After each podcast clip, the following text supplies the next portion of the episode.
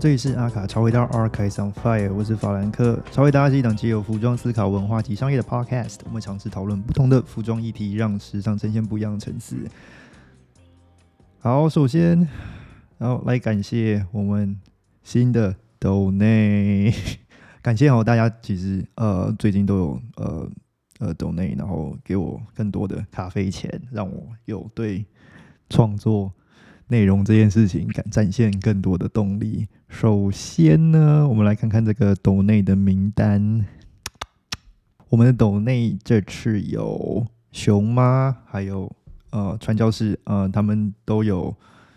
呃斗内一笔呃金额哈，也感谢你们，让我有一些创作上的盈利，让我有有更多的创作动力。谢谢。那也 这个咖啡钱我会好好的运用哈。好，那我们大概就回到今天的主题。今天我们要来讲的是时装周，哈哈哦，男装时装周刚结束哦。呃，我相信大家应该有看的人也会找到一些自己喜欢的东西。近几年来，普遍的普遍的趋势来讲的话，大家都是走潮流化啦、扁平化啦，或者是呃呃中性化这些事情哈。那呃。当然，这是市场的大方向。那呃，尤其是潮流化了。我们看到我们自己台湾的品牌 Namesake，呃，它为什么可以站上那个位置？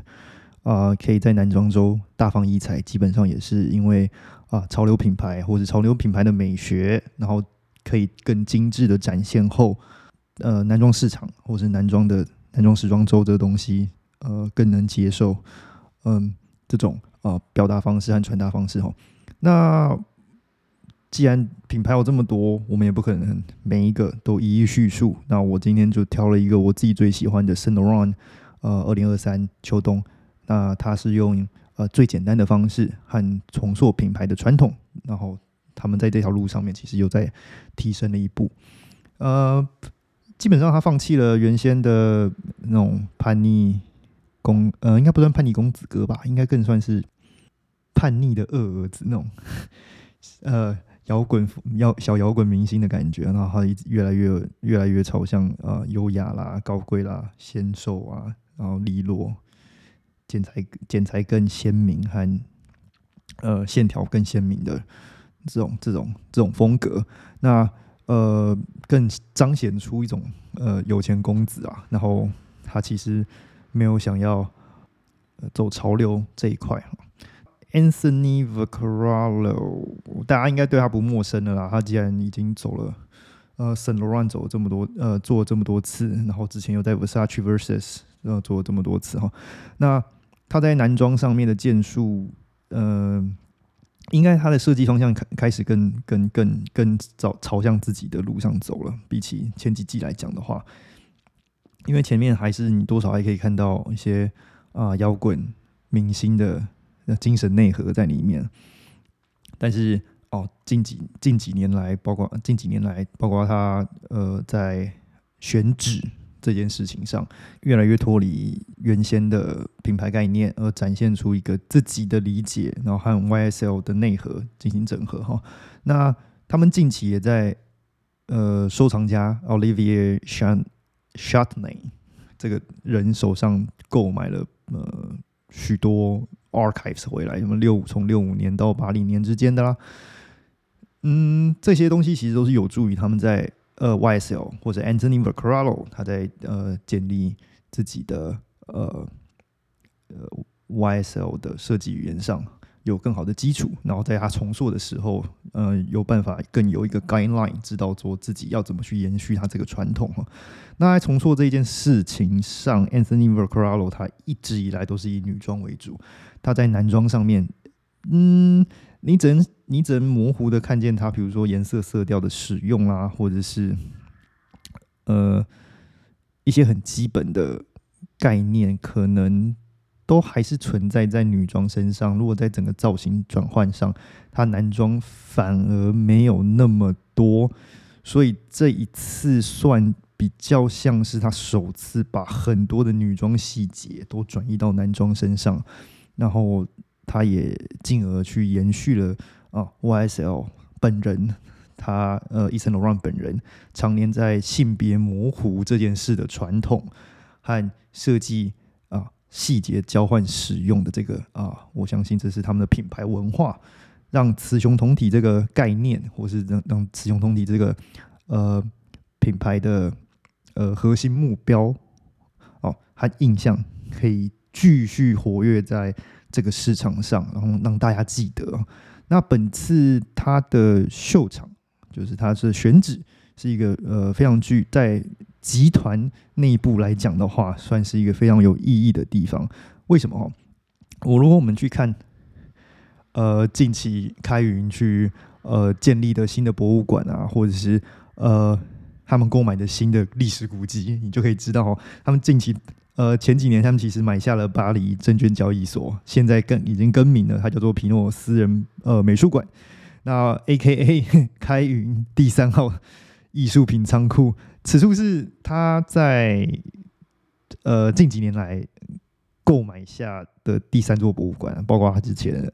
他们买了威尼斯格拉西宫，然后后来又买下了嗯海关大楼。就是这这两座，然后这是他们第三座第三座的私人博物馆。那内部建构是由安藤安藤忠雄操刀，因为外外部结构它必须还是维持原先的巴洛克风格，所以它里面如果要需要有更多的展展示空间或者使用空间的话，它的内部结构就是需要重新重新整理。那这个部分就是由安藤安藤忠雄操刀，呃，改良过后。增加是蛮多使用元素的啦，因为大家知道安藤忠雄的清水模基本上是个呃粗犷主义的表现。那粗犷主义有一个很大的部分就是它的实用性，它只要追求实用性就好了嘛。所以它这个方式就是让呃历史古迹拥有实用性。让历史遗迹不被时代给淘汰哈。嗯，因为经历了 COVID nineteen 的关系，所以开馆时间四度延宕，然后在二一年的五月的时候开放。那因为最近的呃旅游又开始蓬勃了，所以我相信他在选址上面，基本上除了呃展现出呃开云集团拥有 YSL，然后所以他们需要结合他们的资源去展现出他们的财力之外，那他基本上也是啊。呃，侧面的去广告说，呃呃，皮诺斯人博物美术馆已经呃开放了，大家可以哦大量大量去呃观看。嗯，如果我们看更细节来讲的话，呃，主轴为什么选在选址是选在博物馆？另外一个原因是因为它的呃圆形的形状哦，去呼应前几集 Anthony Vercarlo 一直哦在男装上面的展现。那它的中心的那个圆形，也就是它的清水膜，它在场地里面清水膜的最中间那一块，呃，它去呼应了前几季呃圆形啊，轮回交替理念的循环这一件事情。那常年来讲的话，呃，Ethan Run 本人他一直以来都是建立在呃将他在男生身上看到的一些哦呃服装。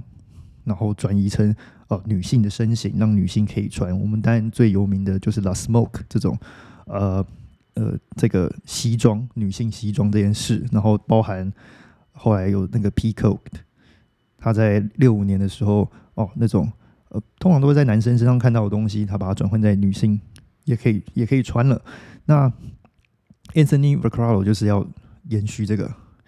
哦，这个这个文化传统，他就他要呃轮回，将女生的东西转转到男生身上，就是让这个一直转换、一直转换这件事情啊不要停止，所以他才会选择一个哦圆形的场地去啊去叙述这些这个故事。那他的 gender fluid 的手法，我觉得是蛮巧妙的，因为它是其实一个温和的展现，它让 YSL 的 evolution。啊，不是 evolution，是 evolution，得以充分的延展啊，包括他前几季所使用的女装，著名 YSL 的细节啦、和廓形啊，甚至造型手法哦，啊，其实呃，他这次都转换成更贴近男所谓的男士的品味，或是诶男士可以接受的范围哦，得以彰显这种哦阴阳调和啦，然后让别人不会觉得是套皮啦，然后甚至哦，它有点优雅，那可能就符合一些呃比较温之气息的人，然后它也带着一种呃呃挺拔的英气，那这个就就是符合呃比较符合呃雄呃雄伟或是阳刚气质的人，所以这种阴阳调和其实是蛮不错的哦。那在色彩上面，呃，我相信呃如果知道 Eason Laurent 的人都知道他在很早期的时候，因为在呃。呃，Christian Dior，呃，品牌下面，呃，创造了一个 collection，是建，呃，是灵感是建立在呃 beat neck 披头族的的 美学上面哈，那些黑黑一片黑的感觉，然后呃被炒鱿鱼，所以他后来到自己品牌的时候，还是有回归使用一些这种元素哈。那当然，呃，我们这次看到 Anthony v a c a r o 他几乎是将近做了一个全黑。高领又戴墨镜的风格，哦，不不外乎会让人想象到回去说，哎，这其实就是哦，回归呃，回归到伊森罗兰本人的本人的呃喜好，他的原始最原始喜爱哦年轻文化的这一块哈。哦，哦在造型的展现上，它所有的外套其实都增加了垫肩啊，然后它的领片可能都是剑领啊，那到哦落地长裤的搭配，那其实。呃，本设计师本人 Anthony Vaccaro 所陈述是说，他是从六五年到七零年代之间的东西去做取材，但我就我个人感觉的话，它造型上比较偏近是八零年代的 Eason Laurent 哦，嗯，而且在这整这个整体上面，呃，他已经将近是把哦牛仔裤啦，或者是牛仔外套，或者牛仔哦背心这些东西，呃，已经。逐年降低到这一季的时候，我几乎是已经没看到了，也所以它整个那种叛逆形象和摇滚的阴影几乎已经脱离了哈。那呃，在单品上面，你看到这种呃大型蝴蝶结衬衫啊，它其实让我想到就是哦那个伊伊森罗兰早期最出名的粉红大粉红大粉红蝴蝶结的那个样呃晚礼服哦，呃那个。蝴蝶结非常大，非常鲜明哦。但如果你去看更其他的广告啦，或者是呃呃单品的话，我还找到了一个是一九八九年的蓝色，也是一个蓝色蝴蝶结，然后也是哦坐在领子上面的，嗯香水广告。所以呃这其实已经是他在 Archive 里面蛮常蛮常出现的一个细节了。这次被运用在男装上面，而且那么明显是哦一种哦大型装饰，嗯也是相对比较少见的啦。嗯，我觉得它的呃它用的材料也相对比较柔柔软一点，然后像有雪纺有点雪纺纱的感觉，然后在视觉上，呃，包括他的呃袖子吧，也是比较偏偏向呃那种农夫袖啦，或者是你要讲他是呃朱朱丽叶袖这种呃形象，呃也。多少提供出了更多阴柔的感觉，嗯，那后面还出现了几个呃比较呃标志性的造型啊，像是那个北非垂坠式的那种风帽风帽衫，它那个合理就像是他九九九一年呃有点像是九一年 Eason Laurent 做的金色 crop 帽衫，或者是他摩洛哥系列里面的那些哦用来遮遮挡风沙的。帽衫呐，那后面还有像是快要拖地的风衣、风衣或大衣哈，那其实都在八零年代的时候，你多少都会看见。然后我觉得最有趣的是亮片亮片毛衣，它的毛衣的长度已经拉长到几乎快像洋装的程度哈，已经过膝了。那它呃有好几个版本，有有黑色、灰呃黑色、灰色、白色，然后其中一个版本是亮片色，它是亮 sequence 加上。呃，毛衣，所以整件都是金闪闪的，那个不会让人多少会让人想到八零年代，应该是八五年吧，秋冬的呃蓝色亮片毛衣。哦，这个其实都是女装女装的东西，然后拖到男生身上做一些改造之后而完成的一个哦完美的整合哈。那这整个系列其实身形是蛮拖长的，如果你大家去看那个重量的话，其实它的。它的比例上来讲的话，很多东西都已经快拖地了。然后包括刚刚我们讲到那个亮片毛衣哈，它几乎已经啊过膝了。为什么会这样？我自己一个人是呃觉得，这是我的解读，大家多多可以看一下。呃，他这个做法其实是让男性降低对裙装或是洋装的呃壁垒，让就是让你觉得可以穿这个东西，但是又不会像是另外一个。呃，它可以维持男性的端庄，但是又可以去呃去衬托中性化的需求，不去刻意的去降低性别差异呢，那换界限，嗯。像是套上洋装，但是你的衣物上又看起来没有那么像哦，所以我觉得他的手法非常的嗯，非常的柔和，就是不强迫你去接受一个，不强迫你去接受一个你可能很很还没准备好去接受的东西。那他维持了男士消费和呃体验的一个习惯，这个是我另外一个我觉得蛮蛮常。被忽略的哈，其实男士很喜欢就是一物多穿呐。如果你去看比较著名的呃几个设计师的手法的话，很不应该不是说设计师的手法，应该说是呃很多品牌的 presentation 的话，其实都有这个逻辑哈。它大部分都会呃有一个东西，它大概是它的主体，但是它会换材质、换颜色，然后基本体型不会变，它只是换一个。呃，造型，诶，它应该说造型逻辑没变，它只是换里面呃细节而已。它就像是一个工科生的大脑里面有一个公式，但是你是换参数去做 debug，有点像那样子。然后它这个部分是运用在比较好的例子，它是运用在那个打打结打蝴蝶结衬衫那个部分哦。它下面配的落地运动长裤的材质是一直在换。就是让大家知道说，哎，你是可以这样搭，但是你可以体验不同的东西。我觉得这个是蛮符合男士逻辑的。然后，呃，包括他的整个阴阴柔的表现，就是你用男士的逻辑去呈现这个作品，我觉得非常棒啊。他就是大家虽然都在讲说男士男嗯男装市场中性化这个这个大趋势，然后很多。设计师也是也是使用刻板印象女生的东西去套在男生身上，然后常他们尝试会使用什么裙装啦、细肩带啦、corset 啦，或者是蕾丝、粉红色，甚至那种腰线紧到不行的马甲或者是大衣哦，这些都是其实都是非常女装刻板印象的东西哈。那而且它的造型上来讲的话，就是要多变，然后就是一套一套就是各种不一样形状的东西，就是一直呈现出来，然后去轰炸你，然后他这是。这种刻板印象东西是用拼装的方式拼在拼在男装身上，他既有这种中心，就有这种很强烈的方式去表达，就是中性化的，呃，中性化的概念。但这个手法常通常都会忘掉。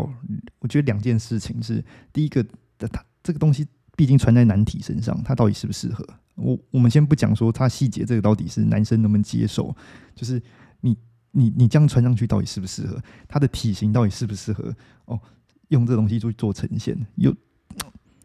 这这是可以思考的啦。那当然，另外就是这种激进化的表达，到底能不能达到中性化的诉求？中性化到底是什么？它到底能不能达到中性化的诉求？我觉得这都是很大的疑问。那 Anthony Vaccarello 他这次的表现，就我一直在讲的是包容嘛，他他就是体现出一个包容的感觉，然后很融合，是一种加法，它不会是。让你去硬性的去做选择，而是一个退一步去让自己做反思，然后看要不要接受。我我觉得这种